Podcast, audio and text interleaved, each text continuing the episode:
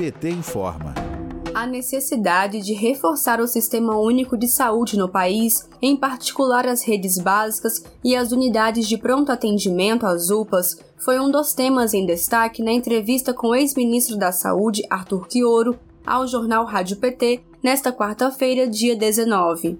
Quioro defende a reconstrução da gestão interfederativa do SUS e o fortalecimento do sistema para dar respostas para casos de Covid-19, assim como de transtornos mentais agravados pela pandemia, além do conjunto de problemas que ficaram represados, como as cirurgias eletivas e tratamento de câncer por causa da pandemia.